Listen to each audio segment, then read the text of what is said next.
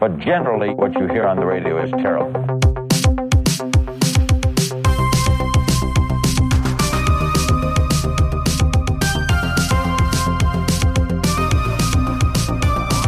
Letztes Mal habe ich das, äh, habe hab ich uns ja einfach Also, irgendwann eingeblendet, ne, als wir gesprochen haben. Ja. Ja. Ja, Aber Okay, das ist gut, gut. dann hat man nicht so einen komischen Anfang. ja okay, dann mache ich das, mache ich das jetzt genau äh, Okay. wieder so. Dann dürfen Ähm, Sie aber jetzt nicht sagen, wir fangen an oder so. ja, nee, das mache ich jetzt nicht. Ja, das ist gut. Wir reden. Nein. Wir sind ja gerade schon da. Also wir haben ja gerade schon angefangen. Ja. Und jetzt darf ich aber Hallo sagen oder so? Also Hallo darf ich jetzt nee, mal also sagen. wir sagen überhaupt gar nicht okay, Hallo. gut. Wir sagen. Tschüss zum Anfang einfach. Ja. Okay. Ähm, tschüss. Tschüss. Hallo? Ich habe eben noch gesagt, das Schönste ist, dass man nicht gut aussehen muss hier. Ja, das Ja. stimmt. Ihr seht zwar natürlich wieder blendend Oh, aus, aber schön. ja, Ja, wie ich eben schon sagte, ich habe auch eher so ein Radiogesicht. ähm, Stimme für die Zeitung. äh, so, wir müssen, wir müssen ein bisschen zum, also wir müssen jetzt zum, zum Thema übergehen. Ne? Ja. Warte. Also, Man hat gerade schon eine unbekannte Stimme gehört, oder? äh, da- das stimmt, das stimmt. Können wir aber trotzdem vielleicht erstmal nochmal sagen, Hallo zur, Hallo. zur zweiten Hallo. Episode Hi. hallo in die Runde. Schön, schön, dass ihr wieder zuhört. Und ich habe beim letzten Mal ja schon, wie ihr richtig sagtet, gedroppt, ja, dass äh, Herr Kepler als Gast heute bei uns ist und wir freuen uns ähm, total. Ich habe noch so eine, also als ich die erste Folge gehört habe, ähm, habe ich gemerkt, dass ich sehr schnell spreche, was ich gar nicht dachte, dass ich das tue. Ich habe mir für diese Folge vorgenommen, nicht ganz so schnell zu sprechen.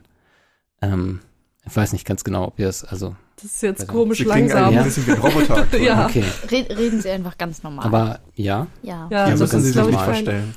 Gut, danke. ähm, das äh, Feedback äh, für unsere erste Sendung hat uns echt richtig gefreut. Also es war sehr viel und sehr Positives. Mhm. Ja. und deswegen hatten wir auch total Lust, jetzt die nächste Folge relativ bald aufzunehmen. Und das machen wir heute. Und da wir äh, ein, ein bisschen, ich würde nicht sagen in Zeitnot sind, aber da wir ähm, heute nicht ganz so fürchterlich viel Zeit haben, ähm, würde ich einfach mal quasi mit dem Thema anfangen. Äh, wobei ich würde jetzt einfach an Leonard übergeben, denn der hat ja seine ähm, sein, sein, sein Ritual, genau, das Ritual äh, müssen wir heute weiterführen. Und jetzt gibt es, glaube ich, eine Frage an unseren Gast heute.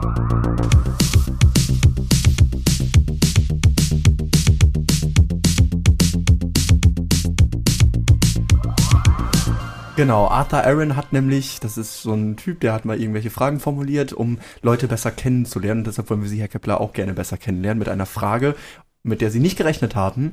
Was macht für Sie einen perfekten Tag aus? Wenn ich früh nach dem Aufstehen in die Schule fahren darf. Anschließend nach Hause komme, meine Kinder mich mit erwartungsfrohen Augen anschauen und ich tatsächlich noch ein bisschen Zeit für sie habe. Den letzten Teil verstehe ich, den ersten nicht. Ja. Wie oft Nein, ist das also während so- Corona vorgekommen? Das ist doch die Frage. Ja, während Corona sind die Kinder natürlich deutlich zu kurz gekommen. Das muss man ganz klar konstatieren. Und es ist schön, äh, dass das jetzt wieder sich ein bisschen gewandelt hat, dass auch ein bisschen mehr Zeit für die Familie wieder da ist. Ich darf meine Frau nicht vergessen. Oh, Das, ist wird ja öffentlich ausgestrahlt. Ja. Also äh, das, was meine Frau zu Hause leistet, das ist wirklich äh, herausragend. Das äh, muss man ganz deutlich sagen, denn wenn sie mir den Rücken nicht frei halten würde, wäre das alles so nicht möglich. Frauenpower. Jetzt haben wir Sie besser kennengelernt. Jetzt können wir mit dem wahren Thema für heute anfangen. Ja, ich fand äh, also den Teil mit den Fragen beim letzten Mal auch wirklich, also der war der intensivste Teil, Ja. muss ich mal Ja, sagen. das stimmt. Muss aber es auch, aber das bricht auch so ein bisschen das Eis, finde ich. Ja, stimmt. Ich fand es super. Also, Ich auch. wir haben uns ein paar Fragen überlegt für Herrn Kepler und ich habe tatsächlich auch noch ähm, ja so, so ein kleines bisschen ähm, Informationen in, diesen, in, in dieser Episode geplant.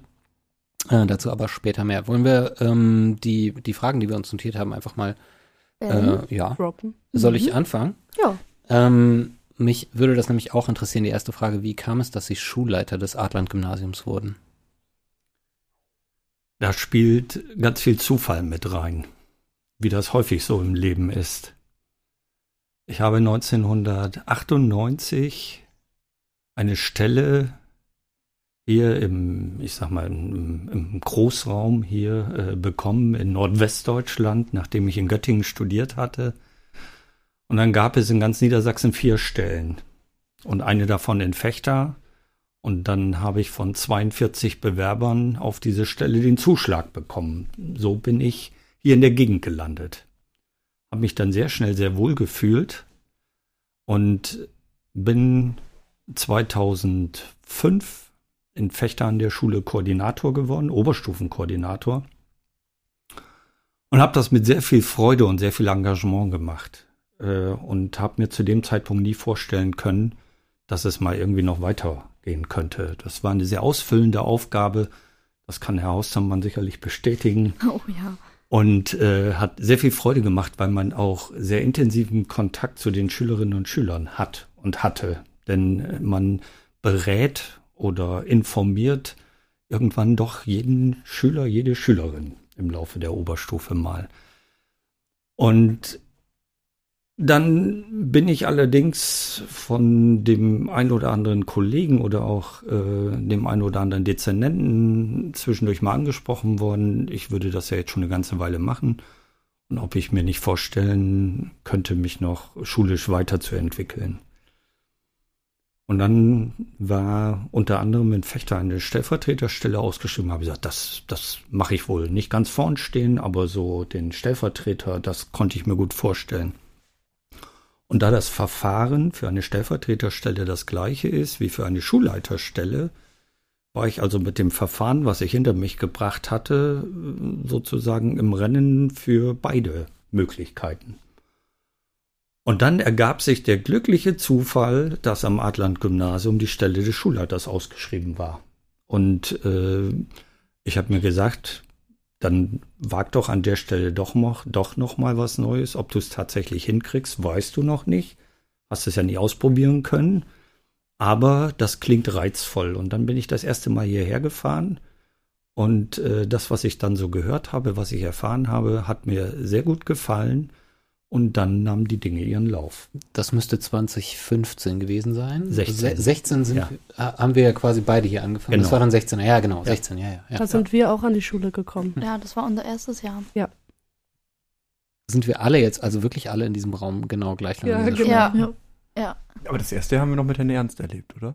Eigentlich ja. Ein Jahr noch, Stimmt, ja. doch. Mhm. Wir sind Ja, länger doch, hier nee, an der also Schule. das Ende. Ja, ja. Dann seid ja, okay. ihr 2015 gekommen. Ja, Ja. stimmt. Ja, Stimmt. Okay. ja. Ist Boah, logisch, da war das ich zehn. auch schon Ja. echt was her, ne? was denn? Aber Sie haben gerade schon gesagt, Sie konnten sich das ja als erstes nicht wirklich vorstellen, dass Sie dann noch so hoch aufsteigen werden irgendwann. Ähm, hatten Sie dann davor irgendwie auch vielleicht als Kind oder als Jugendlicher andere Berufswünsche oder haben Sie schon immer sich in dieser Lehrerrolle gesehen? Ich bin mal während meiner Schulzeit gefragt worden, was ich denn jetzt werden wolle. Das war bis zuletzt eigentlich immer offen. Und dann äh, hatte ich keine Antwort drauf. Und dann hat mich mal ein, ein guter Lehrer damals gefragt, ja, sag mal, aber wo, wo, wo hast du denn so dein Interesse? Und da habe ich gesagt, ja, ich habe immer viel mit meinem Vater zusammen so gehandwerkt und so weiter. Und dann sagte er, ich glaube, dann habe ich was für dich. Du wirst Bauingenieur. Und dann habe ich gesagt, oh, das ist gar nicht so schlecht. Die Idee ist gar nicht so schlecht. Ich werde Bauingenieur. Also die erste Überlegung war, ich werde Bauingenieur. Ich habe auch zwei Jahre Bauingenieurwesen studiert, bevor ich dann ganz von vorn mit äh, dem Studium des Lehramts begonnen habe. Und wie kam es dahin? Also dieser Switch, war das dann doch nicht mehr so das für Sie oder? Jetzt wird's sehr persönlich. Dann müssen Äh, Sie es auch nicht beantworten, wenn Sie nicht wollen. Nein, das ist, das ist überhaupt kein Problem. Okay. Ich bin ja äh, in der DDR geboren Mhm. und groß geworden und habe in Weimar Bauingenieurwesen studiert und habe 1987 dort angefangen, Bauingenieurwesen zu studieren. Und während meines Studiums äh, wurde dann so langsam äh, der Weg geebnet. Ich sollte also äh, promovieren. Und das war damals im Osten so, dass man während des Studiums schon diese, diese Promotionsstelle kriegte. Und zwar im Talsperrenbau, fand ich ganz spannend, habe mich eingearbeitet, wurde dann irgendwann vorgeladen. Und äh, dann hieß es, aufgrund meines Leistungsstipendiums äh, soll ich diese Stelle kriegen, aber wie es denn aussehen würde mit einem Eintritt in die Partei. Und äh, da habe ich gesagt, dass das für mich nicht in Frage kommt. Allein schon aufgrund meiner, meiner Vita. Bin also in einer äh, katholischen Gegend groß geworden im Eichsfeld und äh, habe dann sieben Jahre lang in einem katholischen Knabenchor gesungen. Und äh, dann hatte ich Bedenkzeit über die Semesterferien, über die Sommerferien und danach wurde ich wieder vorgeladen und äh, es änderte sich nichts daran. Äh, es gab immer noch den Antrag, dass ich doch in die Partei eintreten müsse, wenn ich diese Stelle haben wolle. Und das habe ich aber nicht gemacht und äh, daraufhin verschärfte sich meine Studiensituation. Das war 1989 und zu dem Zeitpunkt war klar, dass in Ungarn die Grenzen aufgegangen waren und ich habe dann, als ich abzeichnete, dass ich also im Studium Probleme kriegen würde, sofort einen Antrag auf ein Visum gestellt und bin über Ungarn dann äh, in, äh, habe mich auf den Weg in den Westen gemacht. So, und damit war das Bauingenieurstudium vorbei. Das hätte ich natürlich weiter betreiben können. Ich bin in Göttingen gelandet. Da konnte man es allerdings nicht studieren. Habe mir dann ein Jahr eine Anschubfinanzierung für mein Studium erarbeitet und hätte für das Bauingenieurstudium schon wieder den Ort wechseln müssen. Und das wollte ich nicht.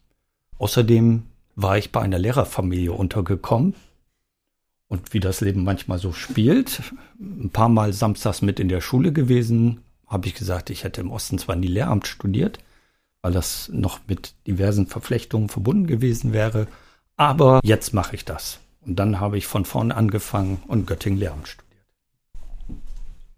Das war der ausschlaggebende Punkt, warum das Bauingenieurstudium auf der Strecke geblieben ist. Ich habe es aber nie bereut. Es ist sehr spannend, dass äh, eigentlich ganz viele Familien so eine ähm, so eine Verflechtung, so eine gesamtdeutsche äh, Verflechtung irgendwie haben. Also ich kenne das auch aus meiner Familie, eine ganz ähnliche Geschichte. Finde ich mal sehr, sehr spannend. Das ist noch gar nicht so lange her. Äh, also solche Dinge, die da passieren. Ähm, Finde ich total spannend. Damit, also es klären sich jetzt auch einige, einige von den Fragen, die wir sonst noch so hatten, ne? Ja, würde ich ja. mal sagen. Auch gerade gedacht. Aber mich würde schon interessieren, ob Sie ein Lieblingsfach zu Ihrer Schulzeit hatten. Ja. Das hatte ich. Ganz vorn stand Mathe. Eieiei. Wie schön. Ja. Das finde ich auch. Ich hoffe, dass das in meinem Unterricht heute auch immer noch zum Tragen kommt, dass man das spürt, dass ich für die Mathematik brenne. Aber es zählten noch zwei weitere Fächer dazu. Ich war auch immer begeisterter Sportler, was man heute vielleicht nicht mehr so sieht oder äh, zumindest komme ich da überhaupt nicht mehr zu. Und es gab ein drittes Fach. Ich habe gesagt, ich bin in einem katholischen Knabenchor äh, groß geworden. Das heißt die Musik. Aber es hat eben nie zu einer Profikarriere gereicht, sondern ich war immer froh, dass es als Hobby weiter betrieben werden kann. Äh, Sie singen noch im Chor. So, also. Ja, in einem Quartett, in Ach so. einem A Ah, cappella ge- genau, genau, genau. Ich glaube, ich habe sie tatsächlich schon mal gehört. In der Theaterwerkstatt wahrscheinlich. Ja, Ne? ja, tatsächlich. Ja. Achso, schön. vom, vom Blattsingen und so weiter auch so. Das so äh, Mhm. Das war nie, also vom Blattsingen, vom Blattspielen, das konnte ich nie. Nie, nie, nie. Ja, das äh, kann man bis zur Perfektion treiben, aber das muss man nicht. Können wir ja gleich noch einen Live-Auftritt im Anschluss machen. Wenn die Mikros abgeschaltet sind. Sie haben ja gerade schon gesagt, dass Sie ähm, hoffen, dass man das auch in dem Unterricht spürt, so dass Sie für Mathematik brennen. Aber mir persönlich kommt es immer so rüber, als wenn so Ihr Job als Schulleiter schon sehr viel Zeit in Anspruch nimmt, so dass Sie gar nicht so wirklich zum Unterrichten kommen. Und ich glaube, Sie haben ja auch nur ein oder zwei Klassen so im Unterricht. Würden Sie sagen, dass so der Lehrerjob so ein bisschen unterschwelliger wird, so im Vergleich, wenn man das mit dem Schulleiterjob sich anguckt? Das ist etwas, äh, was man sich sehr genau überlegen muss, wenn man Schulleiter wird. Man weiß, dass der Unterricht deutlich runtergefahren wird. Das, wofür man diesen Beruf mal ergriffen hat, eigentlich, das äh, wird zeitlich immer eingeschränkter. Und äh, der Großteil der Arbeit besteht tatsächlich aus Verwaltungsaufgaben. Das ist richtig. Das ist schade. Und deswegen ist es mir ganz wichtig, dass ich wenigstens eine Lerngruppe im Schuljahr immer noch habe, damit ich auch weiter im Geschäft bleibe, weiter unterrichte. Und es macht mir einfach wirklich Spaß, das Unterrichten. Und das, dafür muss die Zeit einfach auch da sein bei allen Verwaltungsaufgaben. Und äh, was würden, die, würden Sie sagen, was so das Stressigste für Sie ist in Ihrem Job? Ich hatte äh, die Fragen ja vorher bekommen und habe da Mhm. wirklich überlegt, was ist das Stressigste? Ich würde jetzt nicht unbedingt eine, äh, also einen Katalog und eine Wertung äh, vornehmen, das ist jetzt das Allerstressigste und dann das und so weiter. Ich würde jetzt einfach ein paar Punkte nennen. Es gibt Tage, da habe ich tatsächlich Termine im Halbstundentakt. Und diese Termine sind inhaltlich teilweise äh, ganz andere Themengebiete oder umfassen ganz andere Themengebiete. Das heißt, man muss sich innerhalb kürzester Zeit auf das nächste Thema einstellen. Wenn man Glück hat, holt man sich zwischendurch einen Kaffee in der Mensa und kommt durchs Lehrerzimmer. Dann kommen vier weitere Themen im Allgemeinen noch dazu. Und zwischendurch kommen vier Leute aus dem Lehrerzimmer auf einen zu und haben irgendein Anliegen. Ja, genau. Ja, ja. Ja. Wo man dann auch gucken muss, dass man möglichst flexibel drauf reagiert. Das ist etwas, äh, das ist wirklich eine Herausforderung und da merkt man am Nachmittag oder am Abend, wenn man das vormittags auch gar nicht so wahrgenommen hat, dass man eigentlich vom Kopf her permanent in Bewegung und unter Druck war. Das ist etwas, was wirklich äh, sich deutlich, äh, was deutlich zum Ausdruck kommt. Was ich auch als, ja, ich weiß nicht, ob als stressig empfinde, aber zumindest als herausfordernd sind ähm, alle Verwaltungsaufgaben, die einen juristischen Hintergrund haben. Denn wir Schulleiter haben eben keine juristische äh, Ausbildung bekommen. Äh, sicherlich sind wir fortgebildet worden, auch in dem Bereich, aber wir bewegen uns dann häufig in Grauzonen, wo man gucken muss, dass man Lösungen findet. Und da gehe ich immer davon aus, das Wichtigste ist, den Schüler oder die Schülerin im Blick zu haben bei allem, was man sich überlegt, beziehungsweise was überlegt werden muss oder auch wie gehandelt werden muss. Dass äh, möglichst eine Lösung bei rauskommt, die dem weiteren Lernfortschritt oder dem, dem Prozess auch in der Schule der Schülerinnen und Schüler zugutekommt. Das ist das Wichtigste eigentlich dabei. Und ein Punkt, den ich auch als ganz stressig empfinde, sind diese regelmäßig wiederkehrenden Toilettenverschmutzungen. das ist jetzt was ganz anderes, Ja. aber sich immer wieder und immer wieder damit beschäftigen zu müssen, das ist tatsächlich, vielleicht kann man an der Stelle stressig durch nervig ersetzen, weil es auch so schwer nachvollziehbar ist, Ja. dass es zu sowas immer wieder kommt. Jedes Jahr Thema auf SV-Fahrt. Ja, Ja, Und das war ja auch bei unserer Umfrage, die wir zur, zur ersten Sendung gemacht haben, auch sofort Thema ja, direkt von den Schülerinnen und. Schülern, ja. Ja. ja. genau. Aber es ist auch einfach irgendwie total unerklärlich. Also ich denke mir dann immer, was macht ihr denn zu Hause? So bei, bei genau bei dieser Thematik einfach. Was sagt, was würde eure Mama dazu sagen? Euer Papa, keine Ahnung. Das ist einfach nerviges Thema, wie Sie gesagt haben. Ich weiß nicht, ob ihr noch äh, Fragen stellen wollt. Ich würde sonst sozusagen gerne zum ähm, zu dem Thema kommen, was ich für heute so ein bisschen gesetzt habe und was auch äh, mit der Umfrage zu tun hat, die die wir ähm, gemacht haben im, im Vorfeld der Episode. Mhm. Mhm. Ja. Ja. Äh, wenn ich vielleicht noch Ja, einmal klar. kurz einhaken darf. Klar. Ich würde nämlich ganz gern, weil wir jetzt über die stressigen Sachen gesprochen haben, zumindest noch ganz kurz die schönen Oh, Sachen ah, auch ja. ansprechen wollen. Nicht, dass es heißt, um Gottes Willen, das ist ja nur stressig. Jetzt hab ich so laut gelacht. Ja. Ich war's nicht. Ihr könnt doch noch mal tief Luft holen.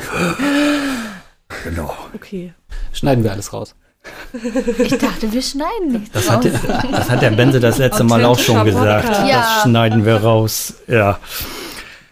Also was ich nach ganz oben setzen würde, ist, dass ich die Möglichkeit habe, jetzt auch noch mal ganz anders Schülerinnen und Schülern in der Schule helfen zu können, wenn es problematische Situationen gibt, wo wir nach Auswegen äh, suchen können oder gemeinsam Wege finden können. Das finde ich als ganz bereichernd auch für mich.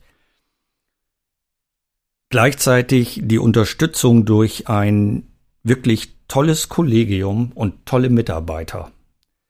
Ähm, ich bin ja kein Alleinkämpfer. Das funktioniert nur, wenn die Kolleginnen und Kollegen mitziehen. Und ich will das ausweiten, auch die vertrauensvolle Zusammenarbeit mit der Schülervertretung zum Beispiel. Ich glaube, dass wir sehr offen miteinander Dinge ansprechen, die die Schule betreffen. Und ich finde es schön und begrüße das sehr, dass wir das so offen ansprechen können. Ich weiß auch, wenn wir manchmal nur ein Viertel von dem, was auf eurer Liste steht, zeitnah oder mittelfristig umsetzen können. Aber dass wir im Austausch bleiben und versuchen, diese Sachen anzugehen. Und das Gleiche möchte ich übertragen, weil mir das einfach die Arbeit hier wirklich deutlich erleichtert, dass wir einen sehr konstruktiv und unterstützend arbeitenden Fördererverein haben und auch die Stiftung. Etwas, was ganz wenige Schulen nur haben, die über das, was ein Schulträger leisten muss, hinaus Schule unterstützen kann für Anschaffungen, für besondere Aktionen und so weiter. Und das hilft mir hier in meiner Arbeit sehr. Und was ich auch ganz besonders finde, ist, dass durch diese Unterstützung so besondere Preise auch für Schülerinnen und Schüler ausgegeben werden können. Ihr kennt den Europapreis, äh, neu der Bindelpreis und was mir auch ganz wichtig ist, in Richtung Abitur, dass man auch einen, einen Schulpreis vergeben kann für zum Beispiel ein besonderes Engagement oder wenn jemand mit nicht deutscher Bildungsbiografie hier äh, ganz tolle Leistungen vollbracht hat innerhalb kürzester Zeit, sich hier in das System eingefunden hat, die Sprache gelernt hat, dass man das auch noch honorieren kann und da etwas entgegenbringen kann. Das ist einfach toll und da gibt es hier tolle Unterstützungsmechanismen. Das wollte ich auf jeden Fall noch genannt haben.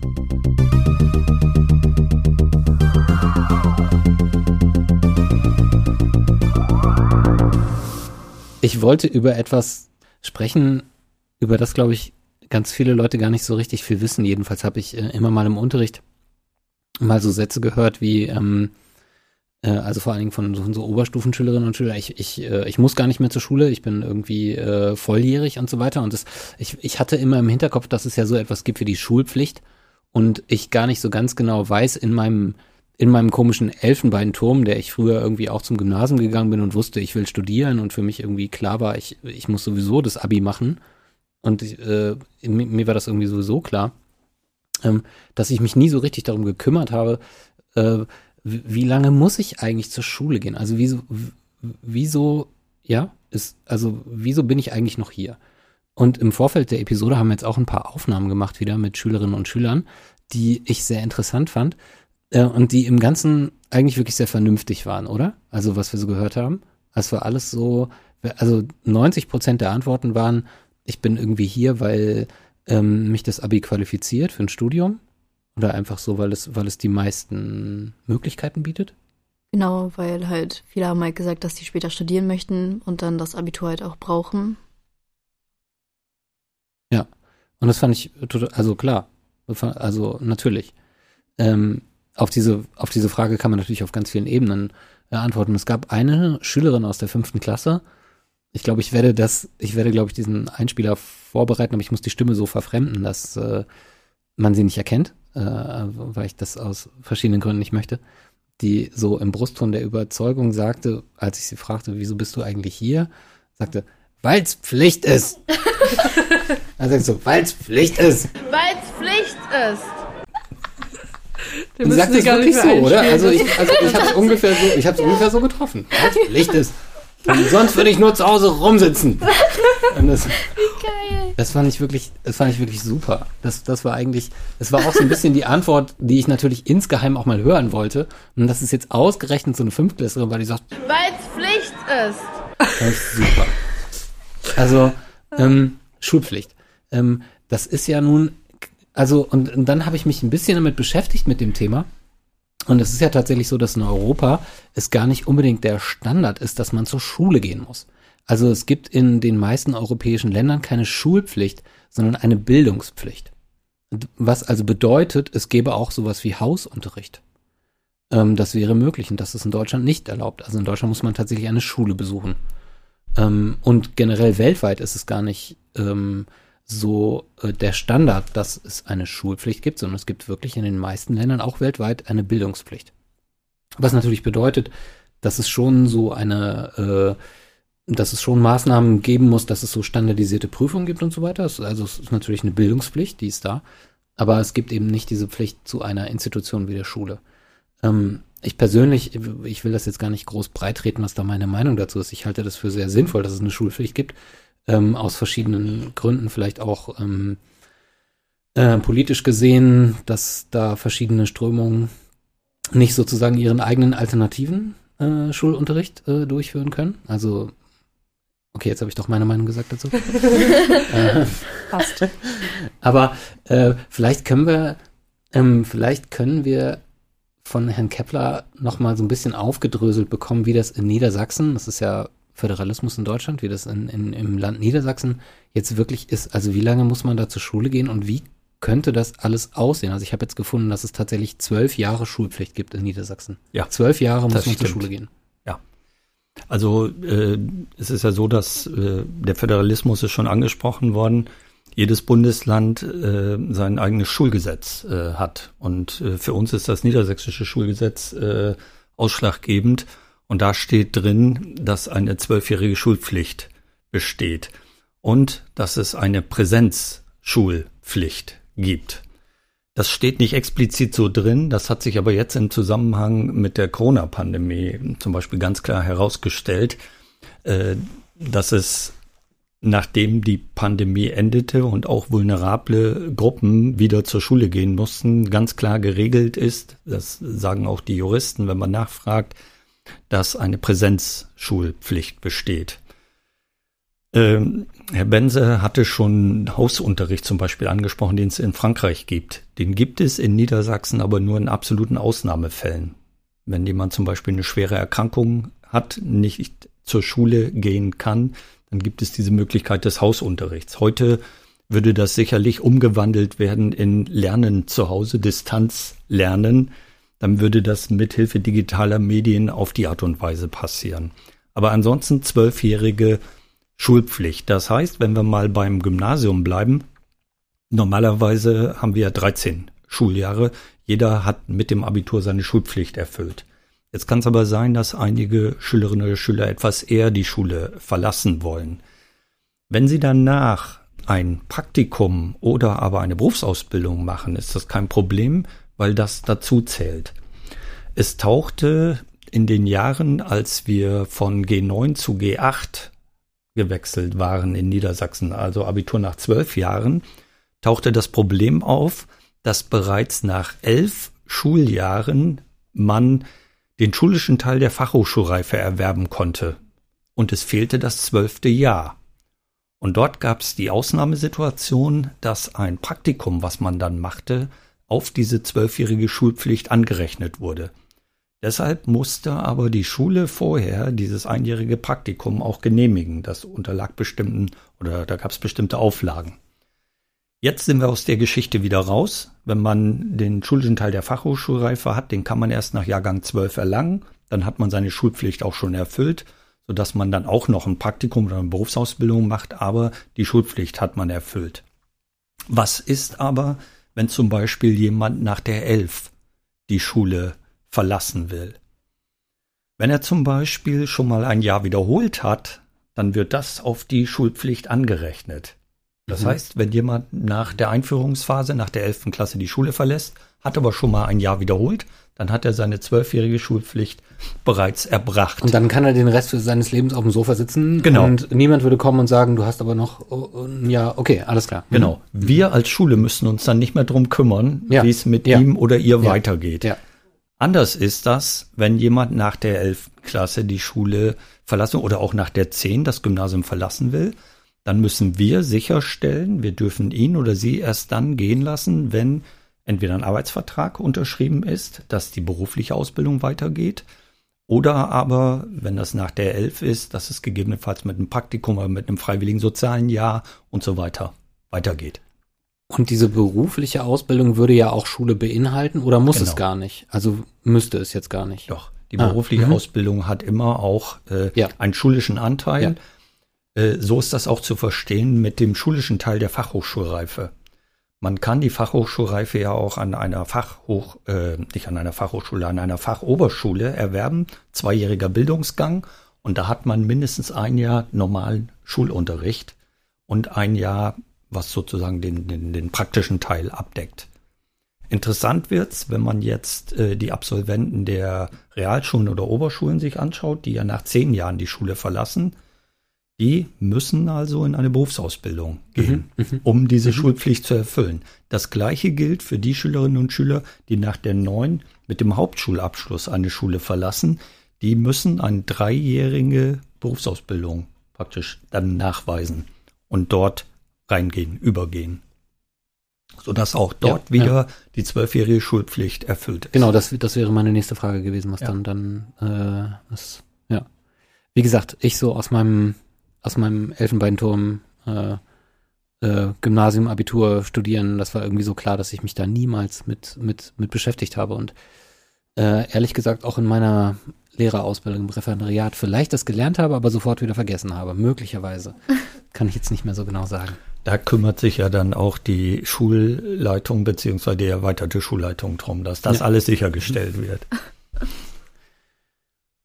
Gut, Leute, ähm, gibt es noch Fragen an unseren Gast von eurer Seite?